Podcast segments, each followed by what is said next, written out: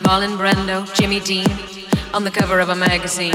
Grace Kelly, Harlow Jean, picture of a beauty queen. Gene Kelly, Fred Astaire, Ginger Rogers, dance on air. They had style, they had grace. Rita